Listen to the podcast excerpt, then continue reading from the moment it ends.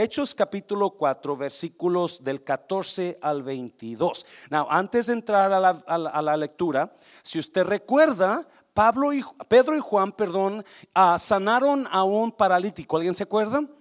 Ese paralítico tenía 40 años de estar paralítico nació paralítico. Y Pedro y Juan lo sanan y se molestan los dirigentes del, del, pueblo, los, los sacerdotes, los escribas, los saduceos, se molestan y los meten a la cárcel.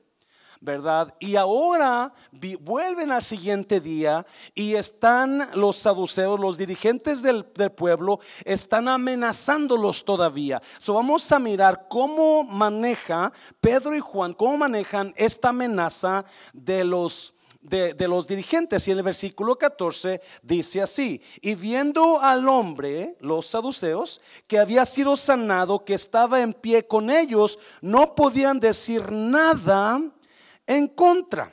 Estaban molestos porque Pedro y Juan sanaron a un inválido, ah, pero cuando ven a ese hombre que está sano, no, no tiene nada que decir. Versículo 15. Entonces les ordenaron que saliesen del concilio y conferenciaban entre sí, diciendo, ¿qué haremos con estos hombres? Porque de cierto, señal manifiesta ha sido hecha por ellos notoria a todos los que moran en Jerusalén y no la podemos negar. ¿Cuántos saben que la fe no tiene, no tiene lógica? La fe no tiene, usted cuando le cree a Dios, Dios va a hacer cosas increíbles que a veces no tienen ninguna lógica. Usted no va a saber por cómo pasó ni qué y cómo le hizo Dios. Simplemente Dios lo hizo. Eso es la fe. Y eso, están, eso se encuentran los saduceos. Están con un milagro que ellos no pueden hacerle lógica. Versículo 17. Sin embargo, para que no se divulgue más entre el pueblo, amenacémosles para que, ¿qué iglesia? No hablen de aquí en adelante a hombre alguno en este nombre. ¿Cuál nombre? el nombre de Jesucristo. No querían que hablaran del nombre. Versículo 18. Y llamándolos les intimaron que en ninguna manera hablasen ni enseñasen cómo en el nombre de Jesús. Mas Pedro y Juan respondieron diciéndoles, juzgad si es justo delante de Dios obedecer a vosotros antes que a Dios porque no podemos dejar de decir lo que hemos que iglesia visto y oído. Wow. Ellos entonces les amenazaron y les soltaron no hallando ningún modo de castigarles por causa del pueblo, porque todos glorificaban a Dios por lo que se había hecho, ya que el hombre en quien se había hecho este milagro de sanidad tenía más de 40 años. Vamos a la Padre, bendigo tu palabra, Señor Espíritu Santo. Háblanos en esta tarde, Jesús, que seas tú hablando, que sea tu espíritu ministrando a vidas que llegaron en esta tarde, que necesitan escuchar esta palabra en el nombre de Jesucristo de Nazaret. ¿Cuántos dicen amén? Puede tomar su lugar, tome su lugar. Voy a ser corto en esta tarde, no quiero que, yo sé que hay escuela mañana para los niños. ¿Cómo estás, iglesia? ¿Feliz como lombriz? Yes. Le he puesto a esta palabra prácticas que mueven la mano de Dios.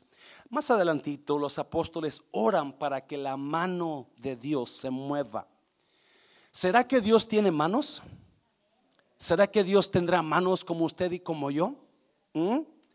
Ah, la Biblia me enseña que Dios, nosotros somos limitados.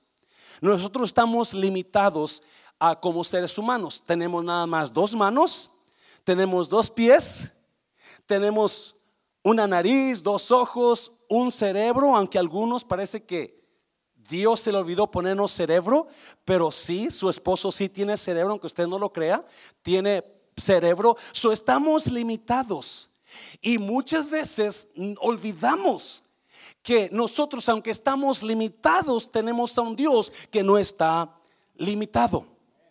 Tenemos, esta palabra es para alguien que necesita que Dios se mueva en su vida. Una que Dios mueva su mano. Yo no sé cómo está usted su vida, pero Dios no tiene límites. Y a veces entramos al cristianismo o vivimos el cristianismo como que si Dios tuviera límites, como que si Dios no fuera poderoso para sanar, no fuera poderoso, poderoso para hacer milagros. Esta historia es de estos dos hombres, dos apóstoles que se atrevieron a creerle a Dios y se atrevieron a no quedarse callados cuando había amenaza contra ellos. Y cuando ellos decidieron hacer las cosas que vamos a leer, entonces la mano de Dios se movió. Amén, iglesia. La mano de Dios se movió sobre ellos. Son cosas sencillitas, pero otra vez, porque ellos sabían que Dios no tiene límites. Y no, Ezequiel, Ezequiel ve una visión de la gloria de Dios viniendo y ve una figura.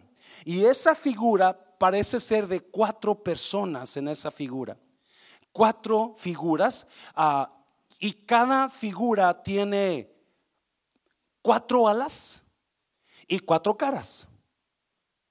Tiene una cara de hombre, otra cara de toro, otra cara de león y otra cara de águila.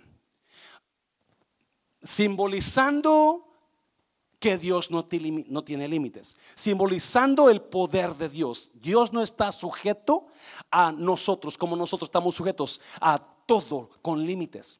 Dios no. Dios tiene cuatro caras, cuatro alas, muchos ojos, dice la Biblia, Dios lo enseña como muchos ojos. Cuando digo cuatro caras y cuatro alas, no está limitado a cuatro caras y cuatro alas. Dios se convierte en lo que Él quiere convertirse. So, ese es el Dios que usted y yo servimos. Y lo, lo, que, lo que vamos a leer ahora, estamos mirando a el Dios que los apóstoles tenían, que le creyeron a ellos en ciertas cosas y miraron la mano de Dios moverse. Ellos son unos predicadores donde predican en el salvación en el nombre de Jesús, porque no hay salvación en otro nombre, acuérdense, no hay salvación en religión, no hay salvación en iglesia, no hay salvación en pastor, solamente en el nombre de Jesús. eso es lo que están predicando Pedro y Juan. Pero en ese prédica hay sanidades, hay milagros, hay señales del poder de Dios y es lo que tiene enojados a los apóstoles, a los, a los, a los saduceos y a los sacerdotes. So vamos a mirar cómo Dios mueve su mano sobre estas personas. Now, Éxodo capítulo 3, versículo 20, si lo pones ahí por favor, pero yo extenderé que mi mano y heriré a Egipto con todas mis maravillas que haré en él, y entonces os dejará ir. Dios hablándole a Moisés, cuando tú vayas, Moisés, Faraón no va a querer dejarte ir, pero cuando yo extienda mi mano, cuando yo ponga mi mano sobre sobre Egipto y Faraón. Entonces van a dejarte ir, porque mi mano va a hacer que maravillas. ¿Cuánto necesitan maravillas de Dios en su vida. ¿Cuánto necesitan? Dígale a alguien, la mano de Dios está sobre usted en esta tarde. Dígale a alguien, la mano de Dios está sobre usted. La mano de Dios está sobre usted. Ahorita vamos a mirar qué es lo que mueve la mano de Dios. ¿Qué es lo que movió la mano de Dios en este caso en los apóstoles? Número uno, número uno haga de la palabra de Dios su única autoridad. Para que Dios se mueva en su vida, usted necesita comenzar a hacer de la palabra de Dios su autoridad. O sea, en otras palabras, vivir de acuerdo a lo que Dios dice la palabra. No vive de acuerdo a lo que usted cree, no vive de acuerdo a lo que usted a lo que la gente le dice, pero cuando usted comienza a hacer de la palabra su guía, cosas van a pasar. Mira lo que pasó con los apóstoles. Ah, si lo pones en el versículo, por favorcito. Mira, capítulo 4, 18 al 20. Y llamándolos les intimaron que en ninguna manera hablasen ni enseñasen en el nombre de Jesús. 19. Mas Pedro y Juan respondieron diciéndoles, juzgad si es justo delante de Dios obedecer a quienes, a vosotros antes que, que que a Dios. Versículo 20. Porque no podemos dejar de decir lo que hemos visto y oído. Los apóstoles están amenazados por los sacerdotes diciéndoles, ya no prediquen más en ese nombre, no hablen más en ese nombre, ya no queremos que digan ustedes que, que estén predicando la palabra de Dios. Y Pedro contesta, ustedes sean los que juzguen. Si vamos a obedecerlos a ustedes como hombres o a Dios como Dios. Cuando usted se afirma en la palabra de Dios, cosas mejores van a pasar. Cuando usted hace de la palabra de Dios su autoridad para vivir, entonces usted va a actuar de acuerdo a la palabra y usted va a comenzar a ver la diferencia. ¿Me está oyendo iglesia? Si el problema es que en este tiempo el mundo está viviendo conforme al mundo, las nuevas ideas, las nuevas ideologías, las nuevas y mucho. Usted mira, mira, medio mundo irse de acuerdo a lo que está pasando nuevo. Están, están haciendo cosas nuevas y están viviendo de acuerdo a lo que el mundo está diciendo, pero no están de acuerdo a lo que la palabra de Dios dice. Por eso medio mundo se está divorciando, porque ellos no creen que una pareja pueda vivir toda su vida juntos y no creen en la palabra que Dios dice. Dios odia el divorcio, pero cuando usted comienza a mirar la palabra y cuando comienza a acomodar su vida de acuerdo a la palabra, cosas mejores van a pasar. Mateo capítulo 7 Jesús dijo, porque yo compararé a un hombre a un hombre sabio que fundó su casa sobre la roca y vinieron vientos y pegaron contra esa casa, y vinieron tormentas, y vinieron fuertes ah, vientos y aires y tempestades, y pegaron fuerte con esa casa, pero esa casa no cayó porque estaba fundada sobre la roca. El que escucha mis palabras y las hace, dice Jesús, yo lo compararé a ese hombre sabio. Pero el que no escucha, el que escucha mis palabras y no las hace, lo compararé a un hombre que fundó su casa sobre la arena y vinieron vientos y vinieron tempestades y vinieron tormentas y pegaron fuerte contra esa casa y esa casa que hizo cayó porque estaba fundada sobre la arena. La palabra de Dios, cuando usted la agarra y usted comienza a vivirla, y usted comienza a decir, cuando tiene que hacer una decisión y dice, ok, ¿qué dice la Biblia? ¿Qué voy a hacer? ¿Qué dice la Biblia? ¿Lo sigo odiando o lo perdono? ¿Qué dice la Biblia? Voy a perdonar. Que voy a, esa cosa de mi compañía y está días, hace días que me la voy a llevar para la casa. ¿Qué dice la Biblia? ¿Robar es bueno? No, robar no es bueno. ¿Que mentir es bueno? No, mentir no es bueno. Si cuando nosotros comenzamos a poner la palabra de Dios como nuestra guía, como que Jesús haría en este caso, vamos a mirar un cambio en nuestras vidas. Vamos a mirar cómo la mano de Dios se va a mover cuando comenzamos nosotros a vivir la palabra de Dios, no solamente escucharla. ¿Alguien está aquí, iglesia? Santiago capítulo 1, versículo que 20, creo. 25. Mira, pero si miras atentamente en la ley perfecta, la ley es la palabra de Dios que te hace que libre y la pones como en práctica y no olvidas lo que escuchaste. Entonces Dios, ¿qué va a hacer Dios?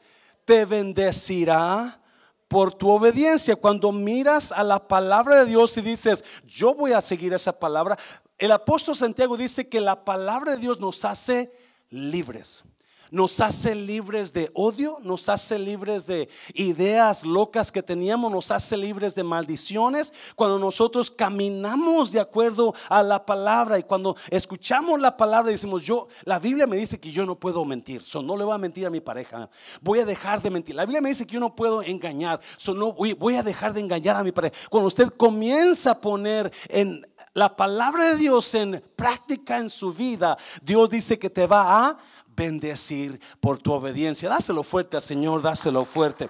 Yo no sé cómo está su vida y yo no sé qué usted esté agarrando de la Biblia.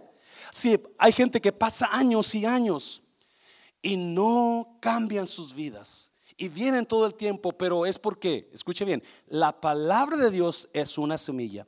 Jesús dijo que la palabra de Dios es semilla. Y esa semilla usted la puede escuchar pero si la escucha no va a hacer nada. Usted la puede guardar, pero si la guarda no va a pasar nada. Usted la puede a vender, pero si la vende no va a hacer nada. Esa semilla tiene que ser que sembrada para que pueda dar fruto. Así es la palabra. Si esa semilla no se siembra en el corazón y no se comienza a sembrar en, en, nuestra alma, en nuestro espíritu y comenzamos a recapacitar, yo no puedo seguir haciendo eso porque eso no está en la palabra. La Biblia me dice que eso no lo debo hacer. Robar no puedo robar, mentir no puedo mentir, chirear no puedo chirear, ¿verdad? No, no, no, no. Todo eso tiene que tiene que hacerse un lado para que la vida de usted mejore. Dice la Biblia que los apóstoles, los hombres le dijeron, ya no hablen en ese nombre. Y Pedro dijo, yo no puedo hacerle caso más a los hombres que a Dios. Yo no puedo ir con las leyes del mundo. Ahorita todo el mundo cree que ser homosexual es correcto, cuando la Biblia dice que eso es pecado. Ahora todo el mundo cree que abortar es correcto, cuando él dice que eso es pecado. Todo eso, y no, cuando nosotros agarramos esa palabra y comenzamos a caminar en ella, lámpara es a mis pies tu palabra y lumbrera a mi camino. Dáselo fuerte al Señor, dáselo fuerte. No haga, mucha gente hace lo que quieren hacer y les va como en feria. Mucha gente decide hacer cosas que están ah, pensando ellos hacer y les va porque no hicieron conforme la palabra. Pedro y Juan dijeron, no, nosotros vamos a seguir haciendo lo que Dios nos dijo, no lo que el hombre me diga. Nosotros vamos a seguir haciendo lo que el hombre, lo que el Dios nos ha dicho, no lo que esté pasando en el mundo. Número dos, rápidamente, número dos.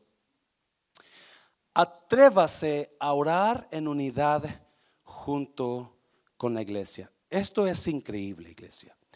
Esto es increíble. Vamos a mirar un poquito. Estamos teniendo oración por 21 días, ayuno de oración por 21 días. Y la razón que nosotros abremos la iglesia para que usted es para que usted venga y comience a orar por lo que usted necesita que Dios se mueva. Orar en la casa es bueno. Orar en la casa es juntos es bueno y es buena práctica. Pero hay un poder en la oración de acuerdo. Y la Biblia me enseña que la oración en unidad trae mucho poder. Por ejemplo, mira, vamos a ir a, a la palabra. Tan pronto como quedaron libres, Pedro y Juan volvieron a donde estaban los demás creyentes y les contaron lo que los sacerdotes principales y los ancianos les habían dicho. 24. Cuando los creyentes, mira, oyeron las noticias, ¿cuántos? Todos juntos alzaron sus voces como en Dios, a Dios en oración diciendo, oh Señor soberano, creador del cielo y de la tierra, del mar y de todo lo que hay en ellos. Todos juntos alzaron sus voces en oración a Dios, oh Señor soberano, creador del cielo y de la tierra, del mar y todo lo que hay en ellos. Versículo 25. Hace mucho tiempo tú hablaste por el Espíritu Santo mediante nuestro antepasado David, tu siervo, y dijiste, ¿por qué estaban tan enojadas las naciones? ¿Por qué perdieron el tiempo en planes inútiles? 26. Los reyes de la tierra se prepararon para la batalla, los gobernantes se reunieron en contra del Señor y en contra de su Mesías. Versículo 31, mira. Después de esta oración, el lugar donde estaban reunidos, ¿qué pasó? Tembló y todos fueron llenos del Espíritu Santo y predicaban con valentía la palabra de Dios. Número dos, o número uno, si usted quiere ver la mano de Dios mover, moverse en su vida, comience a practicar la palabra, comience a hacer desde la palabra de Dios su guía. Cada vez que haga una, que una necesidad de una decisión, pregunte, ¿qué dice la Biblia? ¿Esto está correcto? Pregunte a alguien que sepa, vaya a la Biblia. Pero número dos, Trate de buscar a Dios en oración junto con la iglesia. Traiga sus oraciones a la iglesia para que juntos oren por ellas. Escúcheme bien, por favor. La Biblia dice que cuando oyeron las amenazas de los sacerdotes, todos juntos comenzaron a orar. Y orando, cuando estaban orando ellos y terminaron de orar, el lugar donde estaban, ¿qué pasó? Tembló tembló. Fue tan fuerte la aprobación de Dios en esa oración que Dios mandó un temblor al edificio donde estaban orando, dando su aprobación a la palabra que ellos estaban hablando, dando su aprobación a la oración que estaban trayendo. Porque la oración de acuerdo, la oración cuando hay una unidad en la oración, la oración es increíble. ¿Me está oyendo? Yo no sé usted, pero cuando hay división en un grupo, cuando hay división en la iglesia, hay enojo, hay hay you apuntas con el dedo a las personas, hay no la visión se muere porque nadie quiere hacerlo, nadie está listo para trabajar porque hay división, pero cuando hay unidad en el pueblo, te sientes gigante, me está viendo. Cuando hay división, te sientes con miedo porque no sabes cómo va a seguir la cosa, pero cuando hay unidad en el pueblo, cuando hay unidad en la familia, cuando hay unidad en el trabajo, usted se siente poderoso porque sabes que unidos van a lograrlo juntos, me está y estos hombres comenzaron a orar juntos. La Biblia dice que comenzaron a orar juntos y tan fuerte fue su oración que el lugar tembló, dando Dios la aprobación de lo que estaban orando. ¿Por qué pasó eso? Mateo capítulo 18 creo. Vamos para Mateo capítulo 18. Jesús hablando, otra vez os digo que si dos de vosotros se pusieren de acuerdo en la tierra acerca de cualquier cosa que qué, que pidieren, ¿qué va a pasar? Le será hecho por mi Padre que está en los cielos. sencillito, sencillito. Pero es que Jesús dijo, si ustedes se ponen de acuerdo, por lo menos dos, se ponen de acuerdo, entonces lo que ustedes pidan de acuerdo en oración, eso va a pasar en ustedes. Versículo 19, mira, versículo ahí, por favor. Versículo 20, perdón. Porque donde están, ¿cuántos? Dos o tres congregados en mi nombre, ahí estoy yo en medio de ellos. La, la, el requisito para que Dios conteste a las oraciones es que estemos por lo menos dos o más. El requisito para que Dios se mueva es para que haya un grupito, no más uno. El requisito, la garantía que Dios dice, yo me voy a mover en tu vida cuando estén dos o más pidiendo por algo. Yo voy a moverme en tu vida cuando usted se junte con otros creyentes y comiencen a pedir, y comiencen a orar, y comiencen a clamar por lo mismo. Alguien me está oyendo. Cuando hay clamor en una misma cosa en la oración, increíble pasa cosa, Dios hace que va a mandar su bendición y va a hacer que lo que usted está pidiendo se haga realidad porque Él ya lo prometió y Dios no es mentiroso para para que mienta, dice la palabra. So, usted y yo vamos a acostumbrarnos a comenzar a orar, comenzar a pedir por la, esa petición. Cuando venga a orar, dígale al que está dirigiendo, oren por esto, por favor, vamos a orar por esta situación. Y usted espere que Dios conteste, porque Él ya lo prometió. Dáselo fuerte al Señor, dáselo fuerte. ¿Qué necesidad tiene usted en esta, en esta noche? ¿Qué problema hay? ¿Qué problema hay que usted necesita traerlo en oración? Me quedo sorprendido que abrimos la iglesia para oración y nomás llegan los mismos de siempre. Porque no hemos entendido que tenemos un Dios sin límites. Y ese Dios sin límites estableció ciertas guianzas en su palabra. Y una de ellas dijo, si dos o más se ponen de acuerdo en una petición que hagan, entonces yo voy a estar ahí concediendo esa petición. Es increíble el poder que tiene la oración de acuerdo, la oración en unidad. Y por eso Dios se movió, por eso Dios aprobó, porque todos juntos levantaron su voz y comenzaron a clamar a Dios en una misma petición, en un mismo clamor. Eh, eso hizo que todos ellos recibieran el temblor. Cuando Pedro estaba en la cárcel, Herodes quería matar, capítulo 10 de Hechos, capítulo 12 de Hechos, y Pedro estaba en la cárcel y Herodes quería matarlo, pero la Biblia dice, pero la iglesia hacía oración sin cesar por él. Y esa misma noche Dios mandó un ángel. Cuando la iglesia estaba orando unida, mandó un ángel para sacar a Pedro de la, de la cárcel. Porque cuando hay oración en unidad, cuando dos o tres se juntan y dicen, vamos a orar por esa petición, prepárese porque viene la bendición. Dáselo fuerte al Señor, dáselo fuerte, dáselo fuerte. Mira, mira, esto me encantaba porque yo sé que el hermano Jaime Rodríguez viene todo el tiempo a orar y espera ver la iglesia llena con gente orando, pero se, quizás se desilusiona cuando ven nomás los mismos o cuatro, cinco o diez. Yo invito a usted nuevo que nunca ha venido a una oración. Invito a usted, ah, hermano, hermana, que nunca ha venido, que intente algo nuevo este año. Que usted diga, no, yo este año yo voy a buscar a Dios de otra manera. He estado siempre en lo encimita, pero ahora voy a ir a lo profundo. Alguien me está oyendo, iglesia. Pedro, a mí, este, Pedro estaba pescando, dice, dice el, Evangelio. Y una vez que estaba pescando, Pedro pescó toda la noche y no sacó nada. Toda la noche cansado, agotado, aguitado y no con ganas de ir en la mañana a Starbucks, yo creo por un café para despertar, cuando viene Jesús y le pide la barca para predicar. Y Pedro mientras él limpiaba sus, sus, sus redes, se la prestó. Y Jesús, la Biblia dice que Jesús ah, comenzó a predicar y cuando terminó, le dijo a Pedro, Pedro, vamos otra vez a pescar. Y Pedro le dice, ah, no, ya, ya, ya fui toda la noche, toda la noche he pasado pescando y no he agarrado nada. estoy cansado, tengo hambre, tengo ganas de, café, so, yo me voy a tomar un café. Y Pedro y Jesús le dijo, vamos otra vez, pero esta vez vamos a ir a lo más profundo. Y Pedro dijo, ok, no es porque tú lo dices Jesús. Y se fueron todos ahí a la barca. Y cuando llegaron a la barca, escuche bien, al lugar donde Jesús iba, sacaron muchísimo pescado. Porque cuando usted y yo estamos siguiendo la palabra y cuando estamos en esa, en esa, en esa unidad de Dios, usted va a recibir lo que usted está recibiendo. Y tenemos que ir a lo profundo, no lo encimita. Muchos pasan años y años y no ven nada en sus vidas pasar porque están en lo encimita.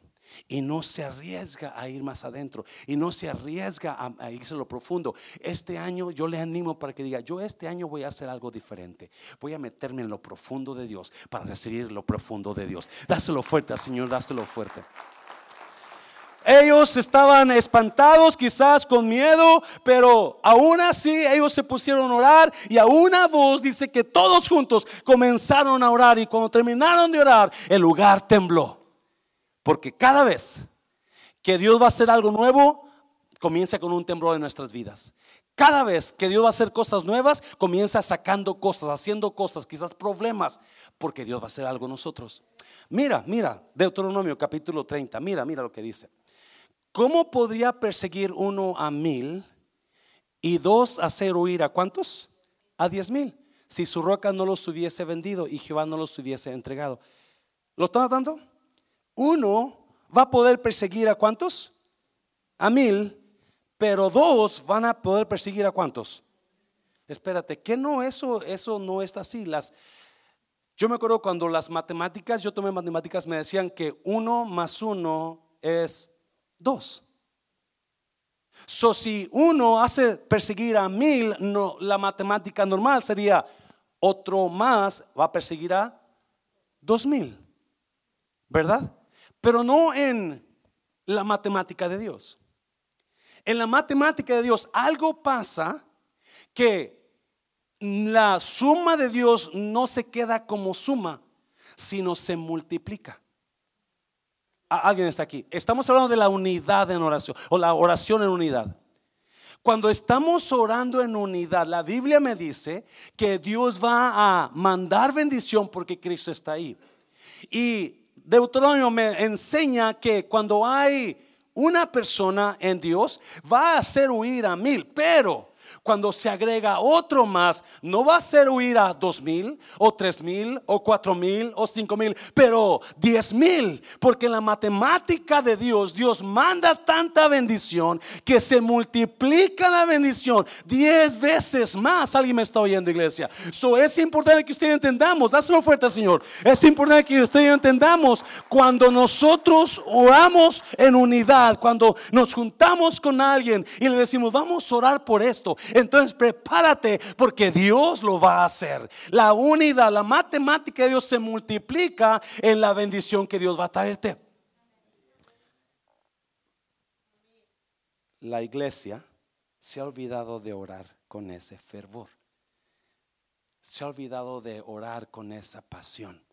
Y yo le animo a usted para que diga este año, Yo quiero inspirar a usted para que este año yo voy a hacer algo diferente. Este año no voy a quedar en lo mismo de siempre, en la misma rutina de que no recibo, no me meto, no voy, no estoy recibiendo lo profundo de Dios porque no estoy metiéndome en lo profundo de Dios. ¿Estás aquí, iglesia, todavía? ¿Están contentos todavía, iglesia? ¿Sí? Número tres, número tres, ya termino con esto. Mira, ¿qué, qué hicieron más? A través, atrévase a dar ese paso de fe aún en medio de su miedo. Mira lo que hicieron los apóstoles. Mira lo que hicieron los apóstoles. Capítulo 4 de Hechos, versículo 27. Y verdaderamente se unieron en esta ciudad Herodes y Poncio Pilato con los gentiles y el pueblo de Israel contra tu santo Hijo Jesús, a quien ungiste, versículo 28, para hacer cuanto tu mano y tu consejo habían antes determinado que sucediese. Ah, escuche bien, por favor. Los apóstoles están orando y en su oración están diciendo lo que tú ya habías planeado, Dios, el enemigo lo quiere echar a perder. Tú ya habías determinado que esto pasara, pero el enemigo está queriendo echar a perder todo. Versículo 29, mira. Ahora, Señor, mira que sus amenazas y concede a tus siervos que con toda que iglesia valentía hablen que tu palabra. Versículo 30. Mientras extiendes que tu mano para que se hagan sanidades, señales y prodigios mediante el nombre de tu santo Hijo Jesús. Los apóstoles están fueron amenazados y están diciéndoles los sacerdotes, ya no prediques más de ese nombre, porque si no te voy a, meter en la cárcel o te voy a matar. Ellos saben que su amenaza es cierta porque a Jesús le acaban de matar unos días anteriores, unas semanas antes. los apóstoles saben que las amenazas son verdaderas. Los apóstoles saben que lo que les están diciendo puede ser que los metan a la cárcel o los maten. Pero ellos, en lugar de hacerse para atrás, o en lugar quizás de Pedro decirle a Juan, ¿sabes qué Juan? Vamos a calmarnos un rato. Ya no hay que hacer nada. Ya no vamos a hacerle caso, ya no vamos a seguir predicando porque para que no se enojen estos cuates, mejor así la dejamos. Al rato ya que se pase el, enojo, quizás le damos otra vez, pero no, no, ellos en su oración dijeron, danos la valentía para poder seguir predicando tu palabra. Danos la valentía para poder seguir haciendo lo que se nos lo que nos, no quieren que hagamos. Danos la valentía para que a pesar de la amenaza que ellos nos han dado, nosotros sigamos predicando tu palabra. Danos la valentía para no parar a pesar de la amenaza. Danos la, valentía para no, no, no echarnos para atrás a pesar de que nos quieren meter miedo. Me está viendo iglesia. Si ellos decidieron, aún en la amenaza, seguir adelante. Ellos decidieron, aún con el miedo que tenían, ir y predicar el Evangelio. Hoy ellos no se detuvieron por la amenaza que se les había dado. Y si algo va a mover la mano de Dios en nuestra vida, es la fe que usamos aún en medio de la amenaza que nos da el enemigo. Dáselo fuerte, dáselo fuerte al Señor. Si algo va a mover la mano de Dios, es la fe con que, oh my God. La mayoría de nosotros, cuando viene el enemigo más grande, más fuerte, más poderoso, enseguida nos aguitamos y enseguida queremos huir. El matrimonio, los problemas vienen y, queremos tirar la toalla, queremos culpar a la pareja. No, ya no sigo, me voy a ir, te voy a dejar, esto, el otro. Pero no, ellos dijeron, no, no, no, no, no. Vamos a seguir adelante. Vamos a seguir creyendo. Vamos a echarle, no importa qué tan fuerte sea la amenaza contra nosotros, vamos a seguir creyendo en lo que Dios nos ha mandado. Alguien me está oyendo, iglesia. Si la semana pasada alguien me manda un texto, ¿sabía usted que la hacienda Buffet se va a venir para Carrollton? Y yo, ¿de veras? Yes. Obviamente la hacienda es un restaurante mucho más grande mucho más bonito y con mucha más clientela. Y nosotros tenemos un restaurante buenísimo, pero más chiquito, con menos clientela y con menos, con menos este, uh, you know, fama.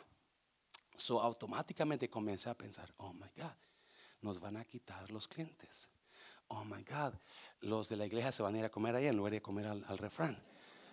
Y comencé a poner, y, comencé a, a medio a tambalearme, que ahora qué va a pasar, cómo puede ser posible que comenzando el año este lugar más grande, más bonito, más fuerte, más famoso venga a nuestra área, porque no se fueron para México, porque no se fueron para El Salvador, para Honduras. estoy haciendo todo esto en mi mente y Felipe me dijo algo que me impactó. Me dijo, "Yo creo que lo que esto lo que va a pasar con nosotros cuando vengan ellos buscando ese lugar en en el Google va a salir también nuestro lugar. Y como nosotros tenemos mejores reviews, tenemos 4.5, ellos tienen 4.1, nosotros vamos a salir, salir arriba. So, la gente va mira, aquí está este otro. Y en lugar de que eso nos afecte, nos va a ayudar más. ¿Me está oyendo? Y la Biblia dice eso. Romanos 8:28 dice, y sabemos que a los que aman a Dios, que todas las cosas les ayudan. ¿Para qué? Oh my God. Y sabemos que los que aman a Dios, todas las cosas les ayudan para bien. So, no importa que te tire el enemigo, Dios va a agarrar lo que te tira el enemigo. no importa que te tire el enemigo para mal, Dios va a agarrar lo que te tira el enemigo para mal y lo va a convertir para bien para ti. No importa qué situación pases ahora, Dios la va a agarrar esa situación negativa y Dios la va a convertir en positiva para ti. Porque todos los que aman a Dios, todas las cosas les ayudan para bien. Eso no importa qué pasa a tu alrededor, Dios va a transformar eso negativo en positivo para ti. Me está oyendo iglesia. Y estos apóstoles están diciendo, no, no vamos, no importa qué amenaza nos digas. ¿Qué es lo que lo amenaza a usted? ¿Qué es lo que no lo deja dormir? ¿Qué es lo que lo hace llorar a veces? ¿Sus finanzas? ¿Sus hijos? ¿Su pareja? La situación legal en Estados, ¿qué es lo que le hace a usted? ¿Qué es esa amenaza que está ahí tanto? Los apóstoles dijeron, mira sus amenazas, Dios. Mira, y yo le dije a Dios, mira, mira lo que están haciendo otras personas para traernos mal. Porque yo sé que Dios va a agarrar esa amenaza y la va a transformar para bien. ¿Sabe lo que pasó con los apóstoles? Pedro y Juan siguieron, vamos a mirarlo la semana que entra quizás. Pedro y Juan siguieron predicando. Pero los agarraron, los metieron en la cárcel otra vez porque le dijeron, les dijimos que no hicieran nada en ese nombre. Pero ¿qué pasó con Pedro y Juan?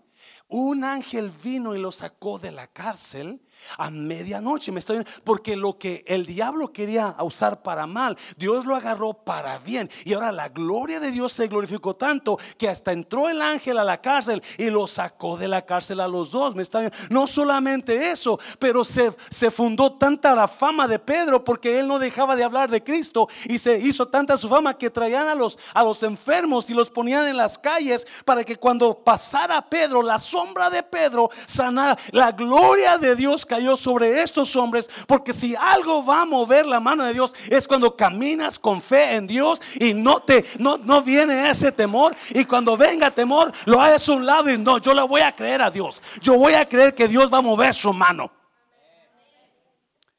Mira, Marcos, si lo pones ahí, por favor. Mientras él aún hablaba, vinieron de casa del principal de la sinagoga diciendo, tu hija ha muerto. ¿Para qué molestas más al maestro. No, este principal tenía una hija enferma y le mandó decir a Jesús, Señor, mi hija está enferma, ven y sánala. Está moribunda. So Jesús va caminando a la casa del principal, pero cuando va caminando, muere la muchacha. Y vienen los chismosos. ¿Cuántos les encantan los chismosos? Vienen los chismosos, los que les encanta dar malas noticias. Los que les encanta decir lo feo que está la cosa, ¿sí? Esas personas y vienen y le dicen, ya, ya, ya se petateó. Ya dile que no venga, ¿para qué viene? Obviamente, ¿se imagina cómo se sintió el papá de la niña? Se sintió con OMG. ¿Qué voy a hacer ahora? Mi hija se murió. Mi hija está muerta, ya es suficiente, ya es muy tarde. Mi hija ya no puede, oh my God, ya, ya la situación ya no se acomodó. La situación está, ya, no, ya, no, ya no hay esperanza. Porque para él eso era la que Jesús viniera y sanara a su hija. Pero mira lo que le dice Jesús, versículo 36. Mira lo que dice Jesús. Pero Jesús, luego que oyó lo que se decía, dijo al principal de la sinagoga, ¿qué le dijo? No temas. ¿Qué más? Cree. Ah, me encanta eso. Porque otra vez vienen los chismes. Ya se fijó quién viene a Carrollton. Ya se vio que ellos son más grandes. Ya se vio que ellos tienen más comidas. Ya, sí, pero nuestras comidas son mejores. ya se fijó que ellos esto y lo otro. Y enseguida te quieren meter miedo. Me está oyendo. Pero Jesús le dice en esta noche: No temas.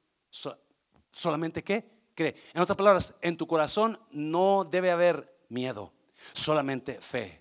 En tu corazón no hay campo en ti para que el miedo viva en ti. Puede estar el miedo ahí, pero una vez que la fe venga, ese miedo va a salir. ¿Me está oyendo? Porque la fe es total confianza en Dios. Y no importa qué tan temeroso esté, cuando agarro fe, cuando sé que Dios está conmigo, entonces yo, yo sé que todo es posible en manos de Dios. O en mi corazón voy a sacar todo miedo y voy a creerle a Dios. Y no importa que fea esté la cosa, no importa qué tan duro esté mi situación con mi pareja, voy a seguir amándola, voy a seguir respetándola, voy a seguir creyendo que Dios hace el milagro porque voy a caminar en fe, no me voy a echar para atrás. Dáselo fuerte al Señor. Y eso es lo importante. Eso es que no importa la amenaza que esté pasando, usted no importa que le digan las finanzas, que le digan los números, mientras usted comience a hacer lo que los apóstoles estaban haciendo, orando en unidad, tratando de vivir conforme a la palabra y siguiendo adelante, creyéndole a Dios, dando ese paso de fe, a pesar de que se miraba feo. Dando ese paso, creyendo que esa cosa va a sanar, no importa que los doctores dijeron que no va a sanar. Eso es fe, ¿me está oyendo? Creyendo que lo que no ha logrado lo va a lograr, creyendo que lo que no ha tenido lo va a tener, creyendo que, y no echarse para, porque lo que hacemos es, yo, por momentos, le voy a ser sincero, por momentos pensé, oh my God, quizás tengamos que cerrar el refrán. Quizás tengamos que correr a los empleados y decirles, y cerrar esto, Lala. Eso fue lo que pasó por mi mente, ¿verdad? No vamos a hacerla contra ellos, no vamos a hacer competencia. ¿Sabe que el domingo fue uno de los mejores días que hemos tenido este año? ¿Sabía eso? Porque Dios, Dios no, el temor no viene de Dios. La Biblia dice, porque sin fe es imposible agradar a Dios.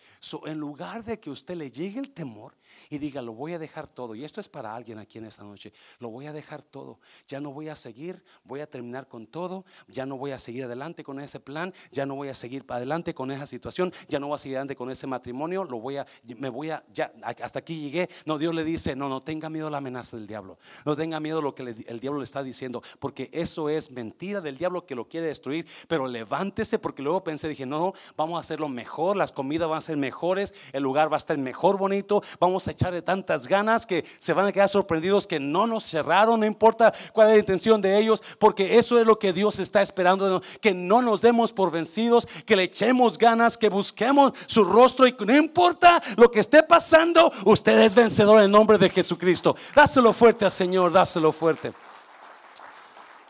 No temas, cree solamente en mi corazón no debe haber miedo y temor. No, pero miedo y fe. Puede haber miedo o fe, pero no los dos juntos. No puede haber miedo y fe. Tiene que haber fe y para sacar el miedo. no sé qué es lo que usted lo esté amenazando en su vida, pero Dios le dice, no temas, solamente cree. No tengas miedo, solamente cree. Esa situación que usted pensaba que no se iba a resolver, no tengas miedo, solamente cree. Yo sé que es difícil a veces creer porque nuestros ojos miran lo, negativo, pero Dios dice que lo que nosotros vemos no es lo que es verdad. Lo que nosotros miramos es mentira. Porque los ojos físicos nada más ven lo que está enfrente de nosotros, pero los ojos espirituales ven lo que produce lo físico. Se lo voy a repetir de esta manera. Todo lo visible está influenciado por lo invisible. Primero fue lo invisible y luego lo visible. So, cuando usted quiera romper algo visible, váyase a la visión invisible. Lo que no puede ver va a destruir lo que se ve. Y aunque se vea que la cosa no está trabajando bien, cuando yo me meto en lo invisible, en el poder de Dios, en la autoridad de Dios, en la oración de Dios, entonces lo visible va a caer y se va a, y va a salir lo invisible. Lo que no puedo ver es lo que va a salir de ahí, porque lo que no puedo ver ahorita quizás sea la victoria, quizás sea la, sanidad en, mi, en mi cuerpo porque estoy enfermo, pero cuando yo comienzo a, a trabajar en lo invisible, entonces lo visible cae y lo invisible sale. Lo que no miraba, ahora veo. Lo que no era, ahora es. Lo que no escucho, ahora lo escucho. Alguien me está oyendo. Oh, porque Dios es el que hace ver las cosas que no se ven como si ya se miraran. ¿Me está oyendo? Dáselo fuerte al Señor, dáselo fuerte. Ya termino con esto, ya termino con esto. Hablen la pianista, por favor, si puede venir. Ponme el versículo siguiente, por favor. Entonces les tocó los ojos y les dijo, que se haga con ustedes conforme a su fe. Pedro y Juan, ellos lo que quieren es hacer la voluntad de Dios, pero se levantó el enemigo y quiso detenerlos. Y cuando los amenazaron, ellos dijeron, no, no vamos a echarnos para atrás, vamos a seguir predicando. Dios, danos valentía, esa es la oración, danos valentía para no tener temor y seguir predicando. A veces los problemas son tan grandes que nos hacen tener miedo. Pero Dios le dice en esta noche, agarra valentía en mí. Agarra valentía en mí. Que yo soy el que te... Cuando yo digo, voy a poner mi mano, es una mano extra que te estoy dando yo. Es un poder extra que te estoy dando yo. Cuando ellos, cuando, perdón, cuando ellos oraron, que tu mano se mueva haciendo milagros y prodigios, es la mano de Dios cayendo en nuestra limitación. Dios viene a poner su mano que no está limitada. Y esa es lo que ellos estaban orando, que la mano de Dios se moviera. En este caso hay dos ciegos y estos ciegos no pueden ver. Y ellos le hablan a Jesús y le lo oyen pasar y le dice, ¿qué quiere que yo haga? Y ellos dicen que recibamos la vista. Y Jesús los toca y les dice, hágase con ustedes conforme a tu fe. No sigas creyendo que no puedes mirar, porque si tú cambias ese pensamiento en fe, en que sí puedes mirar, entonces tú vas a poder mirar. No sigas creyendo que no se puede seguir en esa relación, porque si tú transformas tu manera de ser y de pensar y comienzas a creer que esa relación va a florecer, entonces tu relación va conforme a tu fe. En otras palabras, tu fe determina lo que recibes. Tu fe determina lo que Dios hace en tu vida.